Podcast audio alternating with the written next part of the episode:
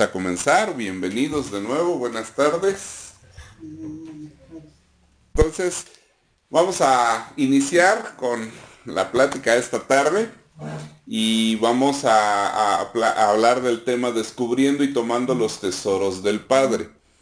Si se acuerdan, hemos estado viendo que el Señor Jesús nos ha dicho, hasta este momento nada han pedido en mi nombre, porque si ya lo hubieran hecho, yo ya lo hubiera concedido. Y habíamos platicado en sesiones anteriores cómo algunas cosas nos detienen para pedirle a Dios. Entre ellas el sentimiento de culpa, ¿verdad? El, pensar, no lo merezco, porque he sido malo, porque no he sido correcto, porque he hecho lo, lo malo ante los ojos de Dios. Entonces, ¿cómo le voy a pedir? Ese es uno de los primeros obstáculos que nuestro corazón nos impide acercarnos a Dios. Y del otro lado, en el polo opuesto, está la autosuficiencia. El orgullo de decir, pues con mi trabajo, yo me compro lo que quiera, me pago lo que yo quiera, no necesito de Dios ni de nadie, yo solito puedo, ¿verdad? Y ese es otro obstáculo que no nos permite acceder a, a los tesoros del Padre. Sí, sí, sí se acuerdan, ¿verdad? Vamos por ahí. Entonces hoy vamos a ir descubriendo para que podamos ir tomando esos tesoros del Padre, esas bendiciones que Dios tiene para cada uno de nosotros. Amén. Entonces vamos a ir viendo algunas de las verdades que están en la palabra de Dios que son muy importantes y que establecen fundamentos poderosos para nuestra vida de oración. ¿Por qué necesitamos fundamentos fuertes? ¿Por qué necesitamos fundamentos sólidos? Les pregunto, ¿será que un edificio tendrá un cimiento así como de 20 centímetros? ¿Verdad que necesita un, mientras más alto sea el fundamento, mientras, perdón, mientras más alto sea el edificio, más grande tienen que ser los cimientos, ¿están de acuerdo conmigo? Entonces, muchas veces nosotros, ahora en el desarrollo del tema del día de hoy, vamos a ir viendo que a veces nuestros fundamentos son chiquitos, pero aspiramos a tener muchas cosas. Entonces, el fundamento se rompe, ¿no? Se, se, pierde.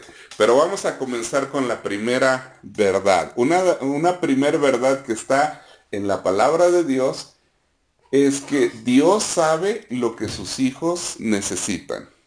¿Sí? Repite conmigo. Dios sabe lo que sus hijos necesitan. Josué, ¿y dónde dice eso? ¿Cómo, ¿Cómo puedo saber eso? Acompáñenme por favor al Evangelio según San Mateo capítulo 6, versículo 8. No seas como ellos, porque tu Padre sabe exactamente lo que necesita, incluso antes de que se lo pidas. El Señor Jesucristo les está enseñando a sus discípulos y les dice, les está enseñando, en el capítulo 6 se habla sobre la oración y en ese mismo capítulo 6, en las siguientes enseñanzas, vamos a hablar sobre el Padre Nuestro. Pero ahorita está el Señor Jesús empezándoles a enseñar a sus discípulos y les dice, observen, ahí hay mucha gente que está orando ¿sí? Pero ¿qué dice el Señor Jesús? No seas como ellos. Mucha atención. No seas como ellos, porque tu Padre sabe exactamente lo que necesitas, incluso antes de que se lo pidas. Entonces, esa es una de las primeras verdades que nosotros encontramos en la Biblia. Dios sabe lo que necesitamos exactamente y lo sabe antes de que se lo pidamos. Él está consciente de que nosotros vamos a pedir algo, ¿sí? Y eso nos va a llevar justamente a la siguiente verdad. Pero vamos a aprender algo y vamos a recordar. El privilegio de pedir y de recibir, ¿quiénes lo tienen? Los hijos, ¿verdad? ¿Sí? ¿Tú eres casado? Sí. ¿Sí? ¿Tienes hijos? Tengo dos. ¿Tienes dos hijos? Bueno, supón que están tus dos hijos y están mi hijo y Tailí. Están los cuatro niños. y que vas caminando por la calle con ellos y van los cuatro contigo y pasan por una pastelería, por una dulcería. ¿A quién le comprarías primero? Hablando honestamente, yo voy a ver primero por mis hijos. Y si me alcanza, después con todo gusto le invito a los demás niños. Y no estamos faltando del respeto a nadie, ¿sí estamos de acuerdo? Entonces, lo mismo pasa con Dios. Primero va a darle a quién? A sus hijos. Entonces, dice que el privilegio de pedir y recibir primeramente es para sus hijos. ¿Se acuerdan que hemos estado viendo la autoridad de un hijo de Dios, Juan 1.12, que dice, mas a todos los que le recibieron, a los que creyeron en su nombre, les dio la potestad, el derecho, la autoridad de ser llamados hijos de Dios. No dice cualquiera es hijo de Dios, dice los que creen en Jesús. Esos son los hijos de Dios. Entonces te pregunto, ¿tú has recibido a Cristo Jesús en tu corazón? Si tu respuesta es sí, entonces pide, porque vas a recibir con anticipación. A lo mejor los demás también reciben, pero los que van a tener prioridad para recibir, ¿quiénes son? Los hijos. Qué importante ser hijo de Dios, ¿no? bueno, vamos entonces al punto número dos, la segunda verdad que vamos a hablar esta noche. Dios atesora para sus hijos. Ya lo, lo hemos visto en ocasiones anteriores. Segunda de Corintios capítulo 12, verso 14. Entonces dice, no busco lo que tienen, los busco a ustedes mismos. Después de todo, los hijos no mantienen a los padres. Al contrario, son los padres quienes mantienen a sus hijos. ¿Se acuerdan que en ocasiones, en, semanas anteriores lo habíamos platicado, ¿no? Eh, si mi hijo se enferma, yo voy a llevarlo al médico, a comprar las medicinas, a pagar los taxis, a, a correr con todos los gastos. Y cuando mi hijo ya está sano, ¿le cobro? Le digo, bueno, de consultas gasté 850 pesos y de medicina son 1300. Me debes 2300, hijito. A ver, me vas pagando. ¿Sí? ¿Así le hacemos? ¿Verdad que no? Porque lo que buscamos es el bienestar de nuestros hijos. Lo mismo pasa con Dios. No busca mi dinero, no busca mi carro, mi casa. Busca mi corazón. Que nosotros seamos capaces de amar a Dios por quien Él es y no por lo que nos da. ¿Sí? Esa es una segunda verdad. Dios atesora para, para sus hijos. ¿Por qué dice que Dios ha atesorado? Quiere decir que ha guardado con anticipación y con protección. Y cuando Dios ve que nuestro corazón está listo para recibir las bendiciones, Él inmediatamente abre las arcas de los cielos y nos comienzan a llegar esas bendiciones que nosotros los llamamos así como oportunidades, ¿verdad? Esas oportunidades. De oportunidad me llegó esto, ahí lo compré. De oportunidad tuve eso. Y con tan buena suerte que me dieron el trabajo. Y tan buena suerte que me pagaron mi aguinaldo. Y a veces nosotros le decimos buena suerte, pero no es tanto buena suerte, es Dios revelando y entregando los tesoros. ¿Sí vamos bien? Ahora, vamos a aprender una segunda lección de vida en esta tarde. Voltea con el que está a tu lado y dile, ponme mucha atención, no te distraigas. Acompáñame por favor al Evangelio según San Mateo capítulo 6, versículos 19 y 20. No almacenes tesoros aquí en la tierra. Voltea con el que está a tu lado y dile, no trabajes tanto. no es cierto. ah, dice la escritura, no almacenes tesoros aquí en la tierra. Le echan porras, eso es lo que pasa, ¿no? Le echan porras. Dice, porque hay una razón importante del, hecho de no almacenar los tesoros aquí en la tierra. Dice, el óxido, en, esa versión que tiene Tailí, dice, el orín. El orín y el óxido, la polilla, corrompen. Es decir, lo echan a perder. ¿No? Puede entrar un ladrón y se lo puede llevar. Dice el verso 20, mejor almacena tus tesoros en dónde?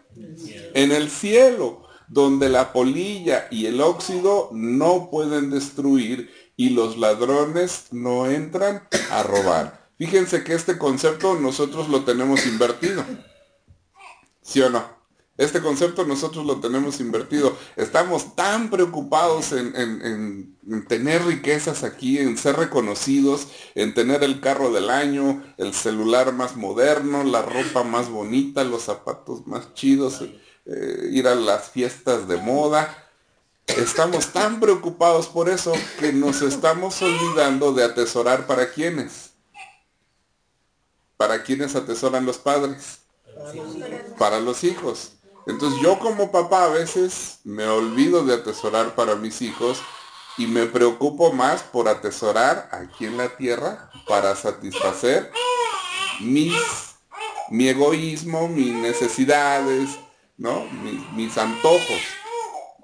Entonces, esta es otra lección que le vamos a adicionar. Ahora, una tercera verdad que vamos a escuchar el día de hoy, que ojalá la aprendamos, es que Dios actúa y se manifiesta por medio de la fe. Acompáñenme por favor al libro de Hebreos capítulo 11 verso 6. De hecho, Hebreos 11, 6. De hecho, sin fe es imposible agradar a Dios. Todo el que desea acercarse a Dios debe creer que Él existe y que Él recompensa a los que lo buscan con sinceridad. Imagínense a una pareja Está quizás en la secundaria, quizás en la prepa. Está un jovencito y una jovencita. ¿sí? Se empiezan a tirar ojitos, se empiezan a tirar miraditas, sonrisitas, mensajitos, se terminan haciendo novios y la primera pregunta, en la primera oportunidad que tiene el varón le pregunta, ¿me amas? Y la chica le dice, sí, sí, te quiero mucho. Pero el joven todavía no está convencido. Y vuelve a preguntar, ¿pero de verdad me amas? Sí, claro que sí. Entonces, le pide la prueba de amor, ¿sí o no? ¿Sí o no? ¿O me equivoco? ¿Estoy mintiendo? ¿Verdad que no? ¿Por qué? Porque dice, ah, bueno, si existe tal amor, entonces va a haber una correspondencia. Pero ¿qué pasa? Cuando es una señorita y un joven, el joven dice, bueno, si ella me ama, pues este, de alguna manera me lo tienen que demostrar. ¿O no? Si no basta un mensajito, no basta una cartita, no basta un beso en la mejilla o andar tomados de la mano. Algo más necesita ese amor para consolidarse. Ahora vemos con Dios que decimos, bueno, yo no veo a Dios, ¿será que Dios me quiere? ¿Y le podemos pedir la prueba de amor a Dios? Entonces, como yo no veo a Dios, entonces me pongo a pensar y digo, ah, híjoles, si no lo logré con mi trabajo, si mi padrino o mi amigo o mi tal persona no me pudo echar la mano con este asunto, Dios, y más si le decimos Diosito, menos. Porque lo llevamos aquí colgado, amarrado en el cuello para que no se vaya a caer, lo llevamos guardado aquí en la, la cartera para que no se vaya a extraviar. Decimos, no, pues Dios no me va a ayudar. ¿O no? Porque decimos, ay, Diosito, ay, no, mejor quédate, Diosito, no te vayas a extraviar. Por eso la Biblia nos dice, el que busca a Dios, crea que le hay. Por eso cuando nosotros le decimos a alguien, oye, Dios te ama, de pronto la otra persona dice, ¿Cómo que Dios me ama? Si la fulana, la, chica que dijo que me quería, a final de cuentas se enamoró de otro, del tercero F y se fue con él. Y que me amaba. Ahora otro que no veo, pues no le hallo, ¿verdad? sí, no, no. No lo, no logramos comprender el amor de Dios.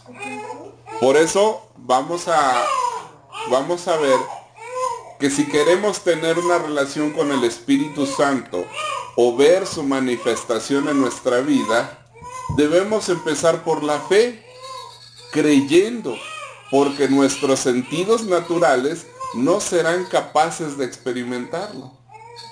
A las personas las podemos ver, las podemos tocar, más o menos ah, ese mide como 1.45, 1.60, 1.70, está negro, ese está meco, ese tiene ojos así, ese tiene la nariz así. Los podemos ver y decimos, ah, bueno, sí creo en, creo que, ah, sí, ese sí es capaz de decir eso, eh, ah, trae una boca que no veas, ¿sí? ¿Por qué? Porque de alguna manera nuestros sentidos nos ayudan a, a creer eso. Pero cuando hablamos de Dios, no lo vemos, no lo escuchamos, no lo, no lo podemos tocar. Y entonces decimos, no, pues no creo que Dios me vaya a ayudar, ¿verdad? Por eso mejor voy a Banco Azteca, mejor voy a Bancoppel, mejor le pido dinero, mejor hago aquello, mejor hago esto, mejor hago lo otro, porque no creo que Dios me pueda ayudar, ¿verdad? Imposible que Dios, Diosito me ayude. Dios chiquitito pues no te va a ayudar jamás, porque si vamos a buscar a Dios, debemos comenzar por creer que Él existe y que Él es galardonador o que da recompensa a los que buscan con sinceridad. ¿Sí estamos bien? ¿Vamos bien? Acompáñenme a Efesios capítulo 1, versos 13 y 14. Dice, y ahora ustedes, los gentiles, también han oído, ¿qué cosa hemos oído? La verdad, la buena noticia de que Dios los salva. Además, cuando creyeron en Cristo, Dios los identificó como suyos al darles el Espíritu Santo, el cual había prometido tiempo atrás. Dice el verso 14. El Espíritu es la garantía que tenemos de parte de Dios de que nos dará la herencia que nos prometió y de que nos ha comprado para que seamos su pueblo. Dios hizo todo esto para que nosotros le diéramos gloria y alabanza. Que cuando viene a nosotros el Evangelio, ¿y qué hacemos? ¿Lo escuchamos? Conocemos la verdad. Esa verdad que trae nos trae salvación. ¿Sí? Nos trae salvación. Pero adicionalmente a la salvación, trae otra cosa. ¿A quién trae el Evangelio? Al Espíritu. Al Espíritu. Es correcto. Entonces, uno de los primeros milagros que sucede en nuestra vida, a veces nosotros les decía, estamos tan preocupados, pero tan preocupados por las deudas, por las enfermedades, por los problemas, que lo que menos valoramos es la salvación. Cuando yo recibo a Jesús y le digo, Cristo Jesús, ven a mi corazón, ven a mi vida, juntamente con Él, viene el Espíritu Santo. Les pregunto en esta tarde, ¿quién de ustedes no quiere recibir el Espíritu Santo? ¿Quién le hace fuchi al Espíritu Santo? Así que, ay no, yo no quiero el Espíritu Santo. Es que para allá, no me vayas a... ¿Quién, ¿Quién le va a hacer así al Espíritu Santo? No, ¿verdad que no? ¿Verdad que nadie le quiere hacer así al Espíritu Santo? Entonces, cuando nosotros estamos escuchando el Evangelio, también estamos recibiendo al Espíritu Santo. También el Espíritu Santo está moldeando nuestra mente, nuestro corazón. Y dice el verso 14 que el Espíritu Santo que recibimos es la garantía que tenemos de parte de Dios de que nos dará, ¿qué cosa? ¿Qué es herencia? ¿A poco no una herencia puede ser una casa? Un terreno. También, ¿no? Dinero, ¿o no? ¿O no? ¿O solamente la parte espiritual? ¿Será que la parte material no? También, ¿no? Entonces, ¿qué parte de la herencia te va a tocar? No dice, simplemente dice que te va a tocar herencia, ¿o no? ¿Sí? Y entonces nosotros estamos más apremiados por la herencia material. Estamos ya esperando que Dios nos diga, a ver, estoy esperando que mi papá muera para que me herede la casa. Estoy esperando que mi papá muera para que me herede el carro, que me herede el negocio, ¿verdad? Nuestra, nuestra urgencia es lo material, ya, lo que yo puedo, lo que me dé placer a mí, lo que me satisfaga a mí. Pero también hay una herencia en lo espiritual. Y eso, el Espíritu Santo es la garantía de parte de Dios de que esa herencia la vamos a recibir. ¿Sí, amén? ¿Estamos bien?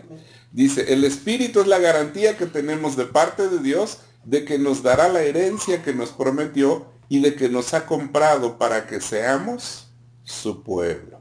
Entonces les vuelvo a preguntar, ¿será que somos hijos de Dios? Sí. Pero ustedes se acordarán que cuando teníamos la sala de aquel lado, hablamos sobre la sabiduría de Dios, que hay una sabiduría que es buena, que viene de lo alto, y hay otra sabiduría que no, ¿verdad? En esta sabiduría que no viene de parte de Dios hay dos tipos de personas, la persona buena y la persona mala.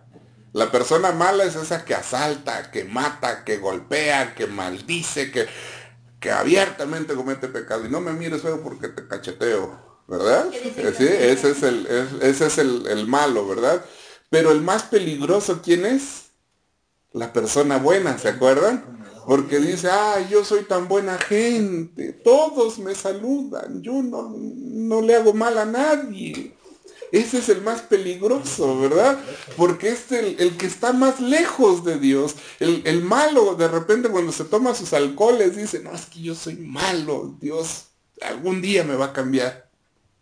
Ese todavía dice, eh, estoy consciente de que soy malo y que necesito a Dios. Tal vez no ahorita, pero en un futuro no muy lejano, Dios me va a transformar. Pero el bueno, en lugar de acercarse a Dios, dice, no, yo soy tan bueno, tan bueno, que no necesito orar, porque soy tan buena gente. Voy al mercado, todos me saludan de tan buena gente que soy. Voy en la combi, todos me saludan de tan buena persona que soy. Entonces no necesito orar, no necesito buscar a Dios, porque soy muy buena gente. De toda forma me voy a ir al cielo. ¿Sí o no? porque soy tan buenísima gente que por votación unánime todos van a votar para que yo vaya al cielo. Y entonces pues ya no necesito buscar a Dios. Es el que está más lejos de Dios, pero por causa de su bondad no se puede acercar. ¿Sí? ¿Sí se acuerdan que lo veíamos en ese entonces? Entonces vamos a hacer un pequeño ejercicio. Miren, aquí en la, en la computadora traté de hacer una, una balanza, pero la única manera que me dejó fue hacerla así. Entonces vean ustedes, cuando tenemos fe de este lado, ¿sí? Le puse acá fe en color verde y en el otro lado, aquí tenemos los sentidos, ¿verdad? Que son los, los dos lados de la balanza.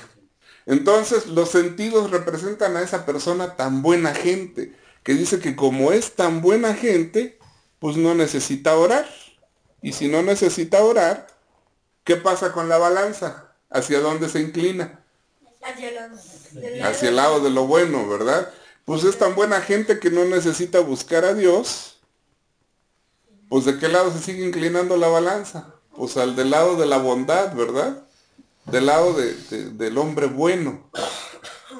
¿Sí? ¿Qué sucede ahora en el caso contrario? El, el, hombre que dice, oye, yo soy malo, ¿no? De repente sin querer cometo errores y me da pena, me da, no sé, estar cometiendo errores a cada rato. Entonces, ¿sabes qué? Yo, es cierto, no veo a Dios, pero creo que Dios me escucha. Entonces, ya quitó su sentido de la vista de la ecuación. ¿Para dónde se inclina ahora la balanza? Para el lado de la fe, ¿no? Entonces hay un poquito más de fe y dice, es cierto, mira, posiblemente mi amor, amigo mío, primo, papá, compadre, amigo, no puedo tocar a Dios, pero creo que Él me puede bendecir. Y la balanza se inclina más hacia el lado de la fe. ¿Sabes qué? Yo creo que ahí donde vas tú te lavan el coco, ¿eh? te hacen un coco wash, pero de esos profesionales, ¿eh? Esos aleluyas a donde vas, son re malos, ¿eh? Porque solo te enseñan de otra religión y te enseñan a otra. Y tú dices, ¿sabes qué, mi estimado amigo? Pues posiblemente me hacen un coco wash.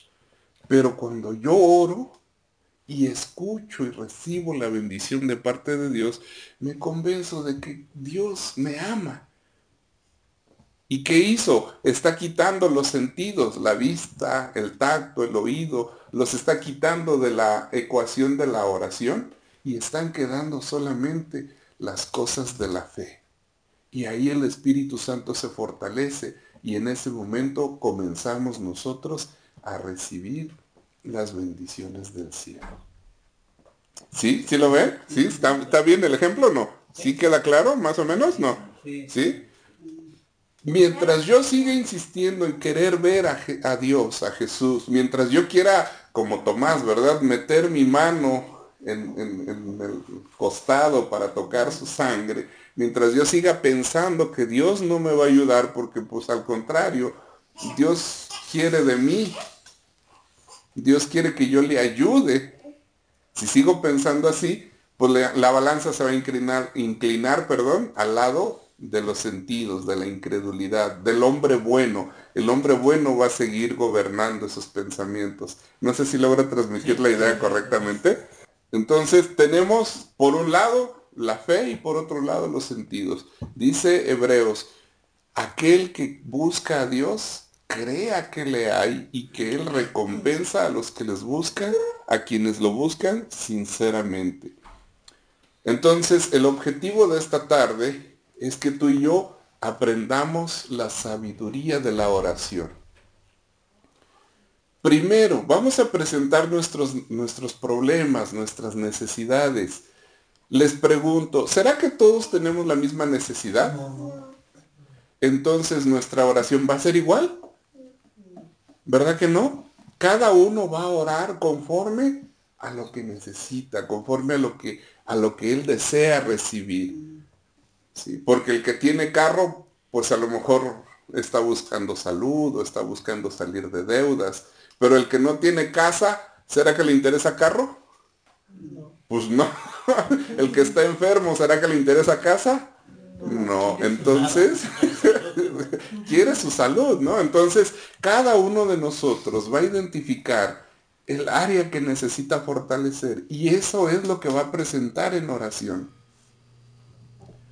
¿sí? Yo, a veces hacemos oraciones generales, ¿no? Decimos, bueno, Padre, bendícenos a todos eh, conforme a nuestras necesidades, pero pues es una oración general, pero cada uno de nosotros en nuestro corazón hacemos una oración presentando nuestras necesidades.